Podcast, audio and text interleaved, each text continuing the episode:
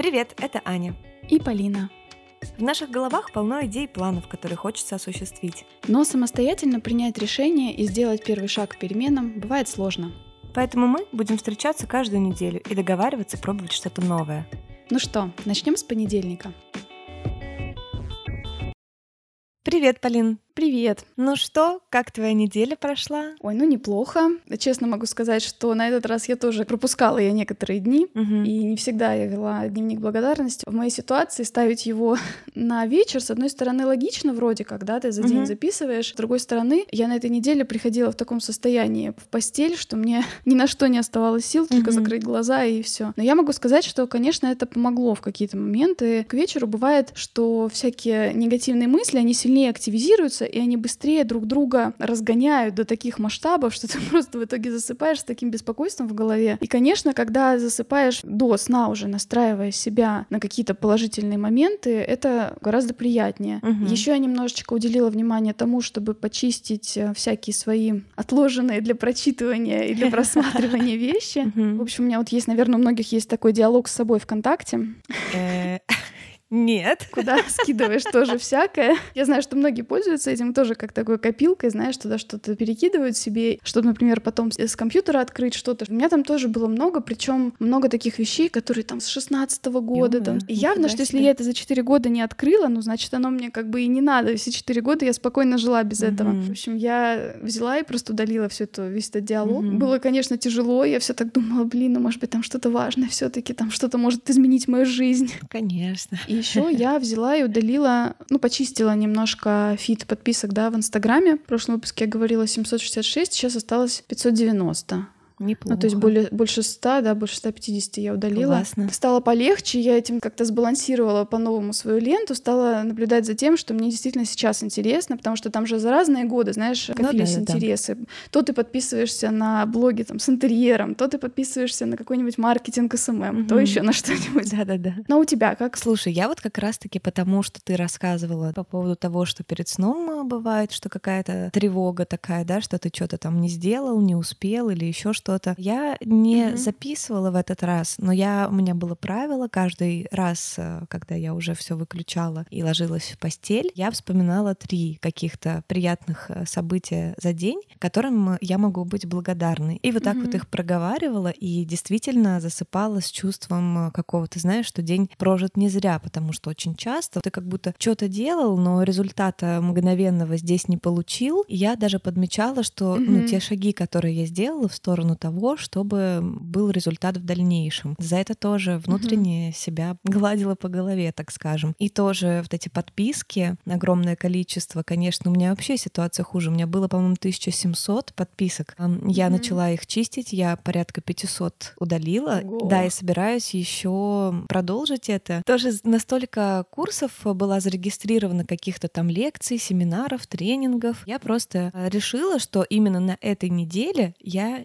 не буду ничего такого смотреть. Знаешь, не, не перестала на все подписываться, да, или как-то чистить э, сильно там, ссылки свои, а я просто дала себе обещание. Мне кажется, это, кстати, тоже хороший такой момент давать себе разгрузочные недели, когда ты не гонишься за изучением новой информации, если у вас фома связана, как у меня, с желанием все объять, узнать, попробовать изучить и, и прочее. Я просто, да, дала себе обещание, что так, эта неделя без каких-либо обучений, поэтому набросала тоже себе список именно тех э, вещей, которые я хочу успеть сделать за неделю, да, не- некое расписание, Мгм. и увидела, что как бы по два дела в день таких важных, не считая, понятное дело, работы, бытовой какой-то части жизни. А, И увидела, что, в принципе, на этой неделе мне не нужно ничему учиться, потому что достаточно много всего запланировано. В общем, это мне тоже помогло. Знаешь, мне кажется, даже на этой неделе была более расслаблена, и вот это вот пресловутое нахождение в моменте и прочее, как-то Мгм. мне удалось э, перестать так напрягаться, потому что действительно, когда таскаешь этот мешок с тем, что как бы когда-нибудь, где-нибудь я вот это вот сделаю, Мгм. это ужасно выматывает. И Ну ты да. беспокоишься об этом, но рикошетит во всякие остальные сферы жизни. Знаешь, бывают какие-то срывы по мелочам. Не потому, что ты действительно для тебя так важна эта ситуация, из-за которой ты там нервничаешь в данный момент, а то, что уже Мгм. накопилось. Ну да, всегда очень сложно разграничить этот момент, когда когда это происходит обоснованно, mm-hmm. да, а когда это происходит действительно на фоне твоей общей там усталости, какого-то истощения. Да. Я просто, мне знакомы тоже очень такие срывы. Я в момент какой-то ссоры, конфликта, я могу даже какие-то вот физические действия совершать, хлопнуть дверью, что-нибудь швырнуть, убежать в другую комнату, там и колотить подушку, например. Mm-hmm. Это на самом деле как бы может звучать смешно, и это часто показывают в фильмах, но это на самом деле большая проблема. Тоже запускается вот эта реакция «бей или беги», да, то есть в данном mm-hmm. случае просто ты выбираешь бить. Это, конечно, может э, сильно ранить близких, вообще напугать окружающих. Mm-hmm. И в моей ситуации, например, тем более у меня вот дома маленький ребенок, и мне, конечно, не хотелось бы, чтобы она такое видела, и я очень хочу с этим mm-hmm. бороться. Ты знаешь, я в детстве вот такое наблюдала. У меня, когда мама злилась, она почему-то вот так вот начинает бросать вещи. И я как ребенок смотрела и думала, а какой смысл вот, да, пинать эту, эту табуретку, да, ну вот как это помогает, это же наоборот mm-hmm. раззадоривает. И мама тоже меня учила, мол, надо покричать в подушку и так далее. Мне никогда это не помогало. И когда вот я наблюдала в своей семье, что вот эта вот фигня какая-то происходит, я для себя вот решила пойти от обратного, и я очень всегда обращала большое внимание на то, как я выражаю этот э, гнев. И в принципе у меня вот наоборот нет больших проблем. Во-первых, я не очень часто раздражаюсь, да, на что-то. А во-вторых, если это и происходит, я, ну, научилась э, вычленять причину, потому что очень часто эти звоночки приходят гораздо раньше. Вот я приведу пример. Например, я еду в машине и разговариваю с человеком. Я понимаю, что я перекрикиваю музыку на не то, что прям очень громко играет, да, но мне приходится говорить громче, чем мне комфортно. И в какой-то момент я просто взлюсь, непонятно как бы на что, я вот так вот с раздражением убавляю этот звук, совсем выключаю его. Когда я стала учиться на ранних сроках распознавать вообще, о чем это, что происходит, и большим шагом вопрос вопросе раздражительности является вот это умение распознавать, что, собственно, происходит, что конкретно тебя раздражает, находить этот источник и нивелировать это на ранних э, стадиях. Да, кстати, по этому поводу я тоже вот хотела посоветовать послушать выпуск подкаста «Веб-сарафан» Стейси Кудашкиной об эмоциональном интеллекте. Там выпуск с руководителем тренингового агентства, и он рассказывает о том, почему у нас такое происходит в нашем обществе, что мы вот эти первые проявления, мы их не замечаем. И именно потому, что то у нас для этих эмоций в слабой их степени нет соответствующих слов в языке. Ну, то есть, например, если мы говорим о гневе, да, гнев воспринимается как что-то уже такое довольно сильное. И если представить вот эту шкалу эмоций от 1 до 10, у нас нет слов, которые вот обозначат ее в самом ее зачаточном состоянии на 1-2 балла. Он предлагает такие варианты, как там грустинка, ага. страшинка. Первое упражнение, которое он предлагает, поставить себе напоминание на телефоне с каким-то интервалом временным, выходным там раз в час, раз в два часа, и как только это напоминание выскакивает, фиксировать, какие сейчас эмоции у тебя есть. Как здорово. Я немножко раздражен. И вот это умение отслеживать себя, оно, конечно, повышает все твои навыки в плане саморегуляции. Про то, что колотить подушку раззадоривает, это действительно так. Я, кстати, часто встречала такой совет, когда говорят, что если у вас такой сильный гнев, то найдите способ его социально приемлемым образом реализовать в физических действиях. Бегите да, в другую комнату и порвите листок бумаги, еще что-то такое. С одной стороны, если вспоминать вот наш выпуск про стресс, да, мы говорили о том, что mm-hmm. физические действия, конечно, стресс снимают. Но в данной ситуации, вот я приведу исследование, люди писали там какое-то сочинение, и потом кто-то им негативную оценку mm-hmm. давал на это сочинение. Э, люди, соответственно, обижались и злились, и дальше им предлагали такой путь. Одной группе давали поколотить подушку или что-то такое, а другой не давали. Следующим этапом давали непосредственно возможность отомстить обидчику. Надо было током ударять слабым разрядом. Ого. Так вот, те люди, которые колотили подушку, по логике вещей вроде как бы они выместили свои эмоции, угу. но они были склонны сильнее и дольше нажимать на эту кнопку. То есть они были склонны больше мстить на самом Ничего деле. Себе. Поэтому вот эти ситуации, когда ты наоборот начинаешь все крушить, оно разрушает тебя внутренне. Вроде как говорят в себе, да, сдерживать нельзя. Подавленный гнев, типа это еще хуже угу. там для твоей сердечно-сосудистой системы и все такое прочее. Э, так вот, не сдержанные люди, которые наоборот проявляют очень мощно гнев, они в три раза чаще у них случаются инфаркты и прочие Ого. такие вот штуки тоже какое-то исследование было. Когда мы говорим о сдерживании, все-таки оно полезно и для нас самих. Не разгореться до такой реакции, которая заставляет mm-hmm. тебя реально крушить все вокруг. Поэтому это супер важно. Вот мне, для меня это было немножко тоже открытием, потому что мне всегда казалось, что но зато я же вот все выплеснула, и мне потом хорошо. Mm-hmm. На самом деле в этот момент наши все сосуды, они получают огромный стресс, сердце получает стресс. Вот в статье, в которой я про это читала, описывается, что это как микрошрамы по сосудам. Ужас какой. Поэтому, конечно, надо искать какие-то экологичные способы выражения выражение гнева, делать его здоровым, потому что вообще-то гнев, конечно, он помогает нам реагировать на какую-то ситуацию, которая для нас, ну, какая-то угроза, когда кто-то с нами не согласен, когда мы чувствуем угрозу своей там самооценки, личным границам. Он может дать дополнительную смелость, например, в ситуации, когда это какой-то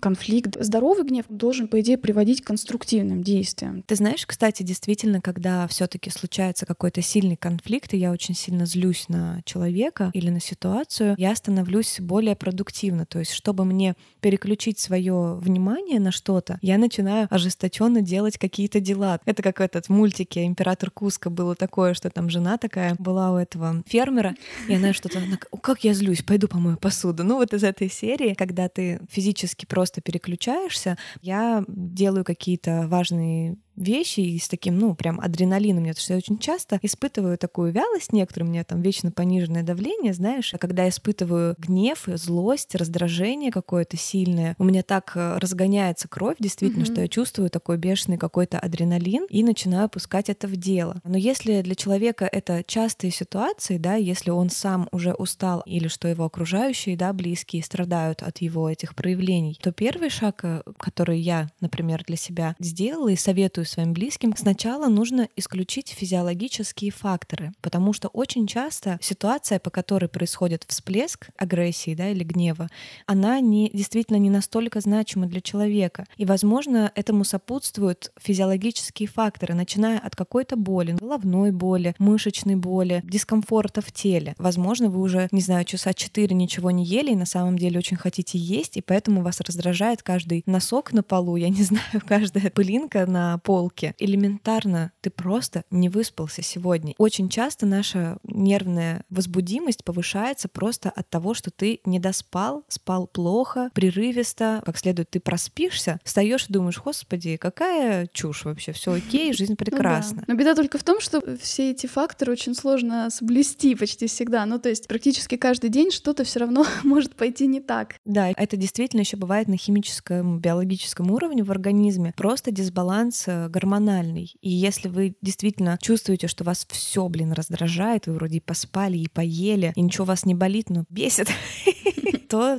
стоит сходить к эндокринологу и проверить базовые гормоны. Возможно, какой-то компонент, например, там магний, да, витамины группы В, которые вам а, пропишут, они могут уже значительно уменьшить этот фактор. Не нужно считать, что все абсолютно ты можешь контролировать или решить усилием воли или каким-то вот таким действием, да, интеллектуального или эмоционального интеллекта вот такого характера. Да, конечно, вот эти обстоятельства дополнительные очень часто влияют на нас, и это очень снижает вообще уровень самоконтроля, воли по отношению к себе, да, если ты за день много раз сдержался, то в очередной раз тебе сложно сдержаться. Но знаешь, вообще, когда вот открываешь просто статьи вот в интернете на тему там, что делать с гневом, mm-hmm. большинство написано таким образом, знаешь, вот э, из серии «пожалеть тебя», mm-hmm. да. Я, конечно, понимаю, что, с одной стороны, гнев — это действительно серьезная ситуация, в которой ты тоже начинаешь себя сильно винить. Когда происходит такой срыв, я сама уже чувствую в моменте, да, что я делаю плохо, но я не могу ничего своего поделать, и мне очень от этого стыдно, грустно, больно. И при этом мне кажется, что вот интонация, да это просто там вот что-то с тобой вот внешнее не так, там здоровье, там прочее, они меня в том числе останавливают от работы над собой. А мне кажется, что здесь нужно, конечно, поработать. Не-не, я не говорю только в этом может быть дело, но мне кажется, это исключить нужно для начала. А может быть еще и в купе, кстати, все вместе. Может все вместе усиливаться, безусловно. То есть сработало одно, другое. Ну вот мне всегда, мне всегда интересно идти через голову и рассуждать, что же там происходит в голове. И вот я слушала интересный семинар, у меня есть ссылка на краткую статью, подход из рациональной эмоциональной поведенческой терапии, это такое подразделение когнитивно-поведенческой терапии, об изменении своих установок. Наш гнев возникает из-за наших установок, которые влияют на наши эмоциональные реакции. Мы считаем обычно, что вот произошло раздражающее событие, и следует за ним наша реакция эмоциональная. Мы не учитываем, что между этим происходит какое-то наше убеждение, которое в данный момент исполняется или не исполняется окружающим миром, и это влияет как раз на нашу реакцию. Например, я вот перечитывала у них список таких установок, которые часто влияют mm-hmm. на то, почему мы раздражаемся, и я поняла, что у меня многие из них тоже есть, наверное, в каком-то отношении. Фишка в том, что если они вот такие жесткие и экстремальные, эти установки, да, то есть, например, все люди должны проявлять ко мне уважение. Люди не должны предавать меня. Угу. Когда люди плохо со мной обращаются, это говорит о том, что они плохие люди. И вот эти вот установки, они на первый взгляд звучат даже, может быть, нормально. Ты такой думаешь, а что, разве не так? Разве, например, в моей семье люди не должны уважать меня? В парадигме терапии предлагается поменять установки на более гибкие. То есть я хочу, чтобы люди проявляли ко мне уважение, но они не обязательно должны это делать. Мне нравится, когда люди признают мои усилия, ценят их, но они не обязаны этого делать. Когда люди относятся ко мне плохо, это значит, что они несовершенные люди, а не плохие. Такая проработка, она, конечно, не одного дня работы. Такие вещи особенно хорошо подходят к ситуациям, к которым ты можешь подготовиться, которые, например, из раза в раз происходят. И я вот, знаешь, сразу попыталась проанализировать свою последнюю буквально такую вспышку гнева. У нас была ситуация, что ну, муж сильно устал после работы, и он хотел пораньше лечь спать. Но он тоже, он это вот напрямую он это не выразил, он просто сказал, что мне кажется, вот ребенок уже устал, давай пойдем спать сейчас в 10 вечера. А надо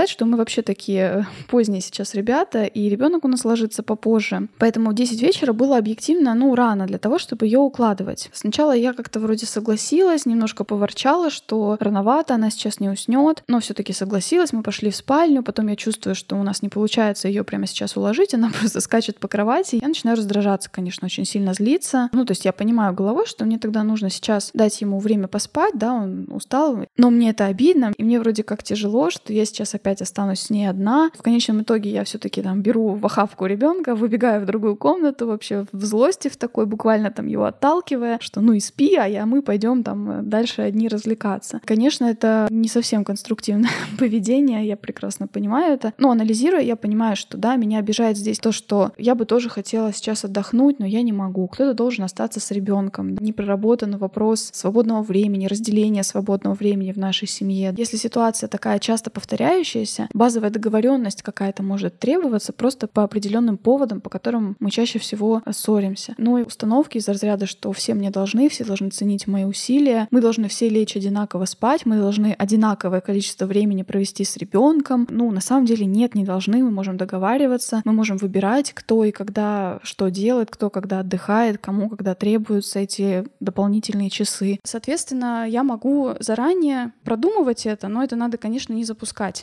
Продолжать, продолжать настраивать себя на эти гибкие установки, что поможет в дальнейшем не реагировать так мощно. Потому что когда ты думаешь, что все это конец света, конечно, у тебя и рушится все вокруг, mm-hmm. ты сразу воспринимаешь это как полную катастрофу да. и реагируешь вот так очень бурно, мощно и страшно. Да, ведь на самом деле какая-то злость элементарная, она может возникать на какие-то привычки окружающих или обстоятельства какие-то, которые, когда там все пошло не по плану. Но именно гнев и злость чаще всего рождаются в те моменты, когда люди, например, которые нам важны, не разделяют какие-то наши ценности или их опровергают. Когда, например, у нас очень завышенные, вот то, о чем ты говорила, да, это завышенные ожидания, что должно быть только так и никак иначе. Но вообще-то мы как бы не можем контролировать других людей, и они не обязаны думать так же, как думаем и мы. Да, да, Даже да. если по ценностям они с нами согласны, иногда что-то происходит, у них точно так же есть жизнь, они точно так же могут себя плохо чувствовать, не выспаться и просто сказать что-то в пику, например. Нужно, когда, например, происходит происходит какой-то такой конфликт из-за тех же там, носков каких-нибудь на полу, это такой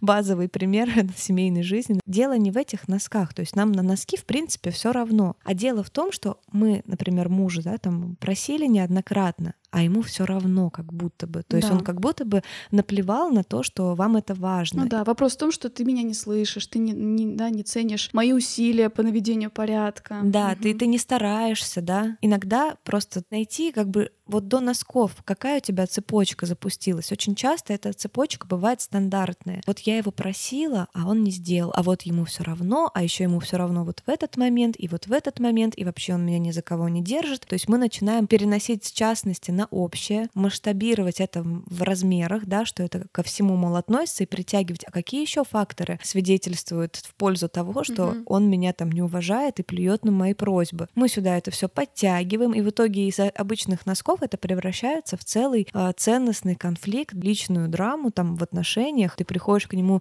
не по поводу носков, а потому что ты меня вообще не любишь, ни во что не ставишь, ну, да. не ценишь, и вообще как бы наши отношения имеют огромные проблемы. Хотя если, например, понять, понять, а что в этой ситуации тебе, вот, чтобы не раздражаться на носки? Хм, тебе, наверное, помогло, если бы эти носки здесь не валялись. Ты, например, задаешь мужу вопрос.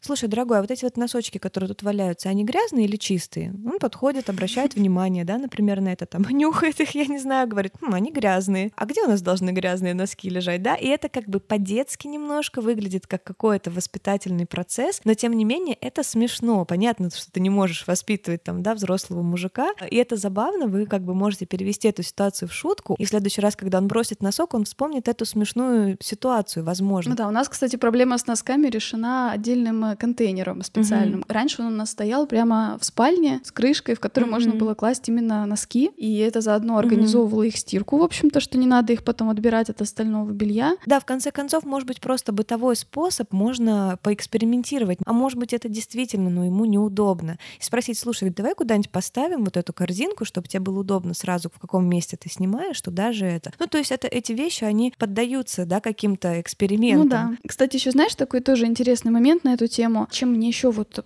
плохо от таких моментов, да, которые происходят, начинаешь думать, блин, а может быть все, любовь прошла, раз мы вот mm-hmm. до таких даже докатываемся, да, ссор. Так вот, очень интересно, тоже прочитала мысль в одной книге, что это такая вот двойственная природа всех близких чувств, когда ты можешь испытывать и любовь, и примерно в то же время нечто есть совершенно противоположное. Часто это воспринимается у людей, да, как маркер того, что любовь прошла, но на самом деле это нормальное проявление такого парадоксального закона близости. И по этому поводу есть смешная цитата из моей любимой книги mm-hmm. «Проект счастья». «Любовь — странная штука. Если Джейми, это ее муж, понадобится пересадка почки, я без колебаний пожертвую ему свою. Но если он не кстати попросит лишний раз зайти в аптеку, я могу прийти в бешенство». Да-да-да.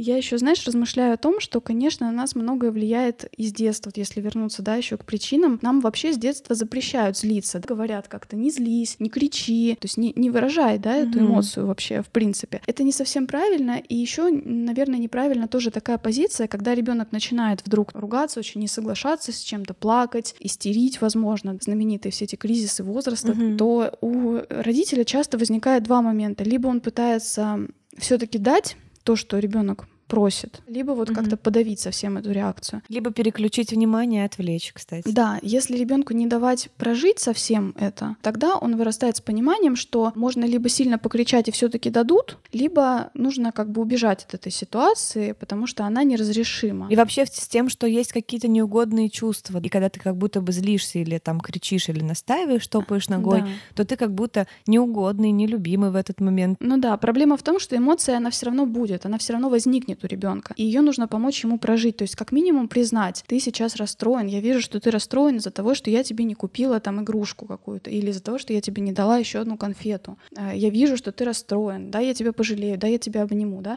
То есть, ну, вот такие подходы, они, конечно, в первую очередь должны быть э, у родителя. Кстати, да, я очень хорошо знаю эту схему вообще, как детям помогать переживать вот эти вот сильно заряженные негативные эмоции, так скажем. Да, как ты правильно сказала, стоит сказать, что я вижу, что это происходит. Я понимаю, у меня тоже такое было. И рассказать, возможно, какую-то историю, когда ты тоже испытывал, там шарик улетел, например, и ты очень сильно расстроился, потому что очень хотел этот шарик. Mm-hmm. Показать, что это нормально, и со всеми такое случается. И можно поплакать, пройдет несколько минут, можно там погладить, да, ну все, типа, давай подышим глубоко. Хотя у меня своих детей нет, но в целом мне удавалось неоднократно проверять там где-то с возраста лет там с четырех до там восьми, mm-hmm. это запросто работает. Ну, да. Когда ты родитель, еще знаешь, возникает соблазн начать в этот момент ребенка ребенка воспитывать. Но на самом деле ему в этой ситуации, когда его нервная система совершенно не готова, в общем-то, к восприятию таких вещей, воспитывать его здесь совершенно не нужно. И лучше, конечно, разговаривать с ним в тот момент, когда он уже будет спокоен. Это, кстати, вот э, относится тоже к тому, как вообще себя, да, вести вот с человеком разгневанным. Со взрослыми тоже, да, работает. Да, потому что вот я нашла, знаешь, несколько фраз, которые выдам, наверное, своему мужу, чтобы он так со мной говорил. Mm-hmm. Мы часто говорим, что? Мы говорим, успокойся. Да. Ничто так не заводит сильнее, как эта фраза, потому да, что да нет, да, я спокоен спокоен. Да-да-да. Фраза, которую на замену, да, можно предложить, это «пожалуйста, повтори еще раз» или «скажи помедленнее, я хочу тебе помочь». То есть вот этот момент «скажи помедленнее», он, например, заставляет тебя пояснить. В этот момент можно даже задавать дополнительные вопросы на эту тему. А что конкретно тебя расстроило? Поясни еще раз ситуацию. Что ты имеешь в виду? Что тебя сейчас больше всего раздражает? Mm-hmm. И пусть человек начинает пробовать спокойно говорить, постепенно повторяя, может быть, это даже раз за разом, он сам начнет снижать этот темп своей реакции, реакции. Можно точно так же сказать, что да, я понимаю, как ты расстроен, или опять же обратить внимание вот на то, о чем ты говорила, да, что я вижу, mm-hmm. что ты устал. Ты, наверное, голодная, да, там, да. на шоколадку. По этому поводу я очень я люблю эту книгу. Она называется «Испытание ребенком». Там тоже говорилось о том, что если вы чувствуете, что вы закипаете, да, как минимум стоит взять паузу примерно на полчаса. Это то время, которое нужно для того, чтобы выделившиеся гормоны в момент стрессовой ситуации, mm-hmm. они пришли в норму, и вы смогли спокойно говорить. Тоже это все на исследованиях основано, что действительно люди mm-hmm. после прошествия вот этих получасов, они прям превращаются в других миротворцев, вообще совершенно других людей, mm-hmm. и ведут конфликт гораздо более эффективно. Да. Например, кстати, один из моих способов э, успокоиться — это мне нужно физически выйти из помещения, где происходит конфликтная ситуация. И если это возможно, я обязательно стараюсь это сделать. Перейти в другую комнату, выйти совсем из квартиры, пойти на улицу. Кстати, свежий воздух — это тоже очень здорово помогает. И вот физически выйти, изолироваться, потому что то, что ты можешь наговорить потом, да, в порыве этого гнева, чаще всего усугубляет существующий конфликт, и не стоит совершенно этого делать. А если ты, например, не можешь уйти, вот ты стоишь на ковре у руководителя, да, а он орет на тебя, переходит вообще какие-либо границы, но в этот момент ты понимаешь, например, что не можешь взять сразу и пойти написать заявление об увольнении, и ты вынужден находиться в этой ситуации, надо перевести внимание и, например, просто рассматривать его лицо как а, формат А4. То есть не думать о его словах, просто абстрагироваться, поставить воображаемый кокон такой между вами, да, какую-то э, зеркальную стену, начать просто рассматривать занавески, подумать о том, что когда у тебя зарплата, я не знаю. Ну, то есть перестать сосредотачиваться, потому что иногда люди, которые особенно бывают выше нас там по положению, например, в какой-то ситуации чувствующие превосходство свое, могут себе позволить просто вымещать свой гнев, и совершенно им даже в голову не приходит то, что хм, ты к этому не имеешь отношения, и как вообще можно экологично выразить свое негодование по поводу там твоих действий. Иногда поэтому стоит действительно просто постараться максимально абстрагироваться mm-hmm. от смысла сказанных слов. Я еще, знаешь, находила такой совет совет интересный. Придумать для себя такую метафору для того состояния, в которое ты приходишь, когда раздражаешься. Например, реально представить себя чайником, питономешалкой, которая просто завелась и вот так вот крутится без конца. Угу. И ты, представляя этот образ, тебе может стать немножко смешно, а смех, понятно, он как бы расслабляет. Угу. Да, кстати, еще в контексте социальных отношений людей, замечали ли вы, что когда злится, гневается мужчина, это воспринимается как-то более лояльно. Типа это его сила, это его доминанта. Ну да, гнев это немножко как власть э, он да. выражает. Почему детям вот как раз говорят не злиться? Потому что вроде как родитель больше власти имеет, соответственно, имеет право злиться, угу. а ребенок нет. Ты на меня не должен орать. Угу. Я твоя мать, не смей так со мной разговаривать, Да-да-да. а это как бы вообще не связано между собой. Вот, а когда женщина гневается, злится, да, и демонстрирует открыто эти чувства, ее воспринимают как деструктивную истеричку. Это из той же серии, как когда женщина отпрашивается с работы, работы, потому что у нее ребенок заболел. Ой, какая мамашина сетка вообще, вот э, ненадежный сотрудник и так далее. А когда мужчина отпрашивается с работы, потому что у него ребенок заболел, ты посмотри, какой семьянин, какой вот мужчина, да, надежный. Вот он. Неравенство все-таки прослеживается на некоторых моментах. Поэтому вот когда ты сказала, что есть какие-то моменты, когда самоутешающие, да, что типа, ну вот не надо там на себя злиться, еще что-то. А я считаю, что вот как минимум женщинам это необходимо. Пусть меня там сожгут на гендерном костре, но тем не менее, как раз-таки из-за того, что девочкам всегда это запрещалось, стоит тебе разозлиться, там повысить голос, тебя там ставят в угол. Девочка так себя не должна вести. Ты что? Ты должна быть мягкой, нежной, гибкой. Если я злюсь, проявляю агрессию, значит, я не женственная, не взрослая, там, неуравновешенная, истеричная и так далее. Примешивается осуждение внутреннее ну, себя да. за то, что угу. ты, блин, допустил свою невзрослость. Это вообще совершенно не помогает, а наоборот усугубляет. Поэтому я все-таки за то, чтобы, если если женщины, да, здесь нас э, слушают об этом, то больше стоит все-таки себя. Ну, как минимум признать, да. как минимум признать эти эмоции. То есть негативные эмоции, они для чего-то нам нужны. От них может быть эффект определенный uh-huh, в нашей uh-huh. жизни. Я даже, знаешь, находила такую тоже методику работы с гневом, особенно когда это усвоено из семьи. Психотерапевты предлагают понять, что он не обязан, да, сейчас следовать так, как было принято в его семье, да, реагировать. Он может думать в момент, когда это с ним происходит, потому что обычно нам кажется, что мы себя уже вообще не контролируем, да, и только потом мы оказываемся там посреди сломанного телевизора и порванной подушки, да. Может быть, даже представить, какой ты сильный, когда ты разгневанный. Вот прямо полюбоваться собой в этом моменте и понять, что в этом очень много энергии, и ты ее можешь направить на что-то другое, а не на разрушение. Мне еще понравилась тоже такая мысль, что когда вот в момент у тебя возникает желание разгневаться, оценить свое время. У тебя вообще сейчас есть время выражать гнев? Потому что обычно, как только мы начинаем поддаваться вот этим своим эмоциям, конфликт сильно затягивается во времени. Плюс, если вы спешите, то вы употребите, скорее всего, самые такие резкие, самые жесткие слова, чтобы быстрее донести свою мысль до собеседника. И вот эта мысль о том, что у меня просто нет времени злиться, она, мне кажется, тоже интересная. Вот я прямо об этом задумалась. Классно, И да. еще такой вот есть момент, это вот относится, наверное, к тому, что мы не допускаем очень долго злости, а в какой-то момент все-таки ее вымещаем. Допустим, у нас есть какая-то ситуация, которую мы хотим разорвать, какие-то отношения, отношения. Нам кажется, что просто так спокойно встать и уйти сложно, а вот э, довести угу. ситуацию до какого-то пика, да. да, сорваться, да, чтобы это произошло. Гнев в таких случаях используется как повод для реализации какого-то поведения, которое ты не можешь себе позволить. Основание такое, да? Да. То есть, например, нельзя угу. развестись, если ты недостаточно разозлился на своего хм. мужа или на жену, да? Я вот тоже на, на самом деле к предыдущему, если выпуску делать отсылку, да, об отношениях, я понимаю, что моменты, вот когда я расставалась э, с людьми, я искала какой-то повод, на что я конкретно вот могу разозлиться и сделать этот шаг. Я не знаю, насколько это плохо, насколько это хорошо, но действительно так происходило и помогало мне. То есть я цеплялась за какую-то ситуацию, раскручивала ее до такой степени, чтобы всем вокруг как будто бы стало очевидно, что отношения дальше продолжаться не могут, и делала как бы этот э, шаг. Да, как будто бы ты просто не имеешь права взять и выйти из чего-то, что тебя не устраивает. Да, но потому что, знаешь, Полинка, почему? Потому что тяжело, когда ты сидишь с человеком, да, и просто ему мирно, да, спокойненько конечно, объясняешь, конечно. что знаешь, к сожалению, у нас очень большие разногласия. Он mm-hmm. в любом случае начнет спрашивать, а про что типа речь, какие да, разногласия, да. почему нет. Я прекрасно понимаю, потому что я тоже практически никогда не расставалась с людьми на вот такой позитивной, э, да, спокойной ноте, да, что, знаешь, мы просто вот должны пойти разными путями, да, хорошо, окей. Это возможно только с теми людьми, с которыми ты не сильно сблизился, то есть с которым ты, не знаю, месяца два на свидание походил и вдруг понял, что он ужасно чавкает. Или уже с которыми отдалился.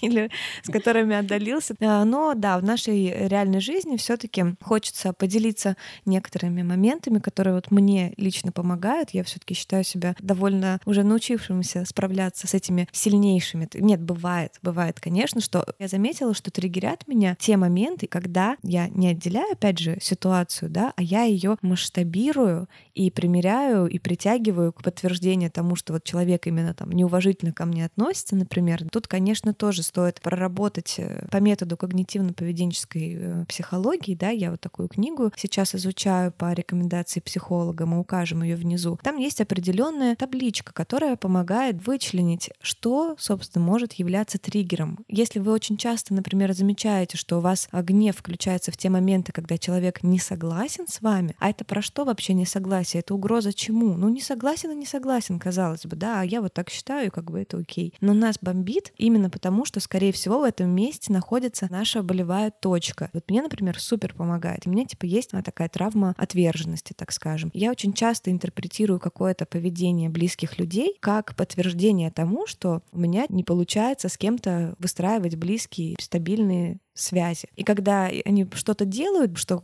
косвенно даже может как-то подтвердить, это мой внутренний страх такой, я начинаю невольно притягивать эту ситуацию за уши, потому что наша психика очень любит подтверждать наши нейронные связи. Первое, с чего стоит начать выход вот из этого круга, да, попытаться разорвать эту связь в голове, что выброшенные на пол носки обозначают, что меня не любят, не слушают и плюют на мои просьбы. На каждом этапе, когда вот начинает запускаться этот механизм, останавливает так, стоп, это выброшенные носки это просто выброшенные носки. Значит ли это то, что он меня не уважает? Искать ситуации, которые опровергают это, например, да, что нет, это не mm-hmm. так. Потому что, да, мозг очень любит выстраивать одинаковые какие-то мыслепроцессы, их нужно уметь немножко тормозить. Mm-hmm. Также помогает, например, когда уже произошло все, да, и ты все, ты злой, как собака, тебя бомбит, постараться определить вот этот гнев, он в каком месте в теле находится? Это шея, это горло, это сжатые челюсти или сжатые кулачки. Постараться себе представить представить эту злость именно как определенную спазмированную мышцу в своем теле.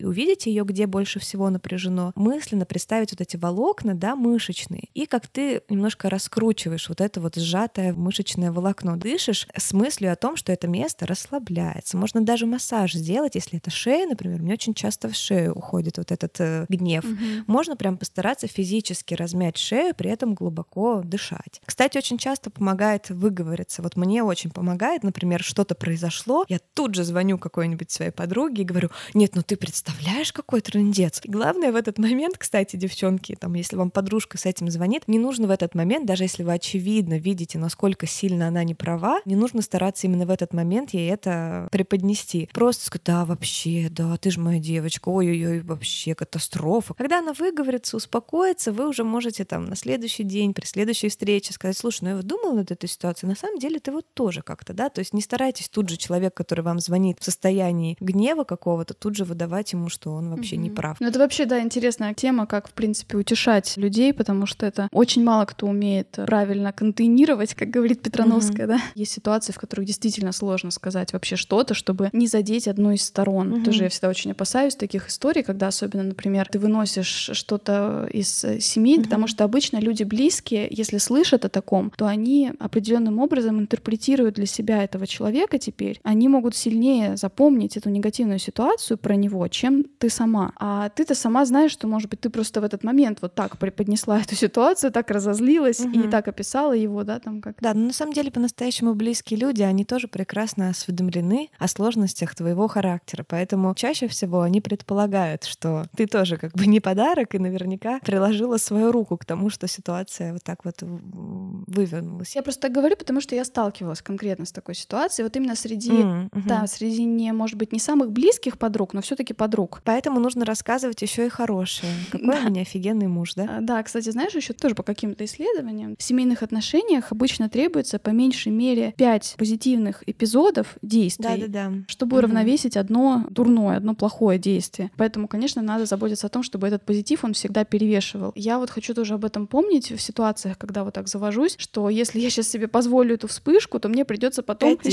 считать пять каких-то раз, да, приносить тапочки, булочки с корицей булочки готовить, печь, тапочки. Да. да, это слишком энергозатратно, знаешь. Еще, кстати, есть еще тоже такая книга, называется «10 дней, 10 месяцев, 10 лет». Когда происходит какая-то очередь, какая-то несправедливость, кто-то на ногу наступил, неплохо бы себе задать такой вопрос. А через 10 дней вот эта ситуация меня будет беспокоить, а через 10 месяцев она будет важна, а через 10 лет я вообще вспомню о том, что эта ситуация была. Сбавить э, накал вот этой важности происходящего. У меня, кстати, даже есть доказательства тому, что это прямо работает. Я, правда, сейчас уже не помню точно ситуацию, но я не так давно тоже находила свои записки, вот то, что я пишу иногда, да, что меня прямо сейчас беспокоит. Так вот, не так давно я нашла тоже что-то, что спустя год открыла, прочитала, я вспомнила эту ситуацию, вспомнила, как я тогда была раздражена ей, а сейчас прошло там больше года, и я действительно считаю, что это было настолько вообще ничего не стоящая какая-то ситуация. Mm-hmm. То есть я вот своими глазами увидела, что это правда работает. А, а да. а, кстати, по-моему, это даже было, знаешь, не в заметке, а есть такие блокноты 5 лет. На каждой странице там вопрос, странички по количеству дней в году. Ты заполняешь эту книжку 5 лет. Сначала один год проходишься, да, потом Ого. другой, потом третий. И вопрос один и тот же,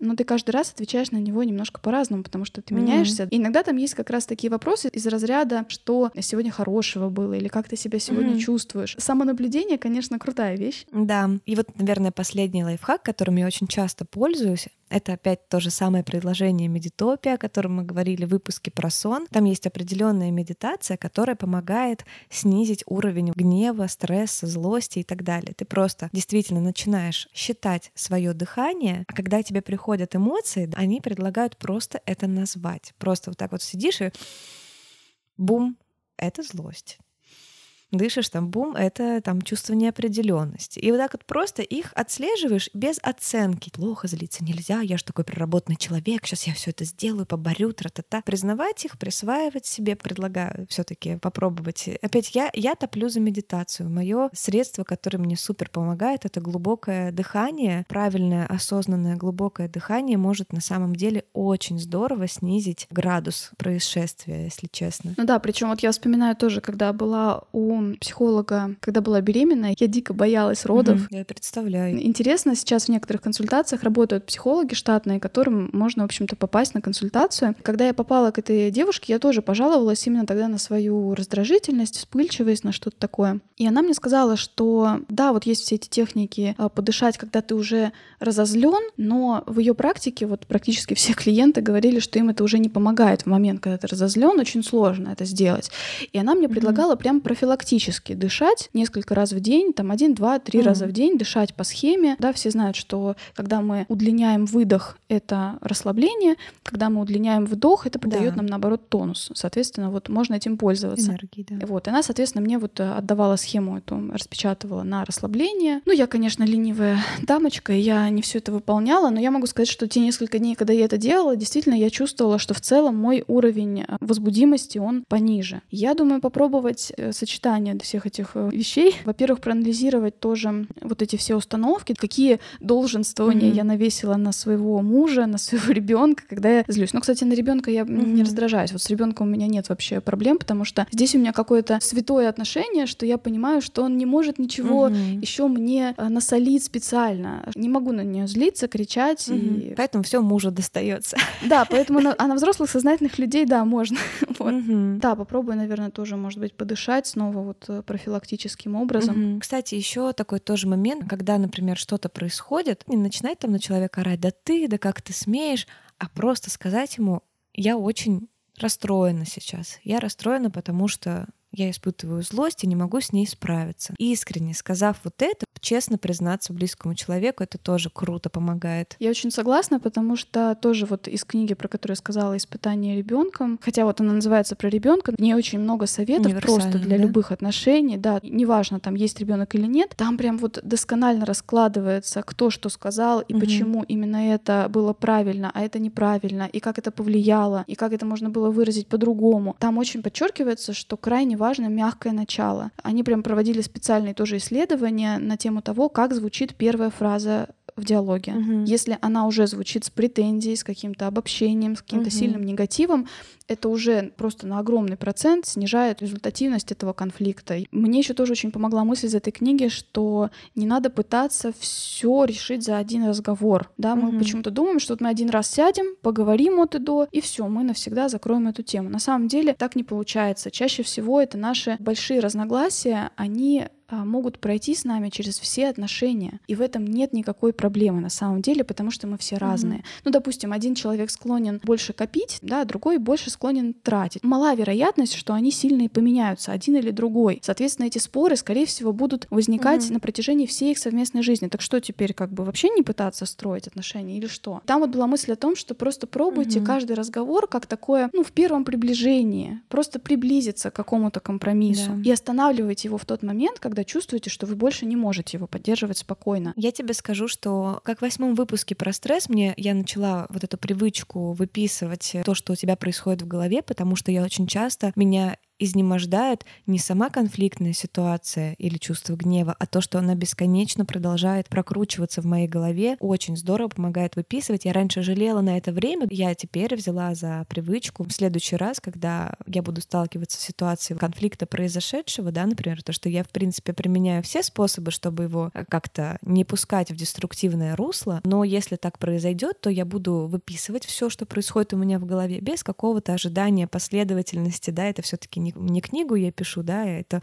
упражнение определенное, которое помогает разгрузить голову. Плюс тоже возобновлю регулярные медитации, чтобы действовать превентивно. Поэтому вписывайтесь с нами, если тоже часто ловите себя на том, что испытываете раздражение, что не знаете, что делать со своим гневом. Блин, мне очень понравился выпуск, потому что мы действительно здесь задействовали очень много каких-то лайфхаков, правил, каких-то способов, как э, с этим обходиться. Поэтому поддержите нас, выпуск действительно был очень классный.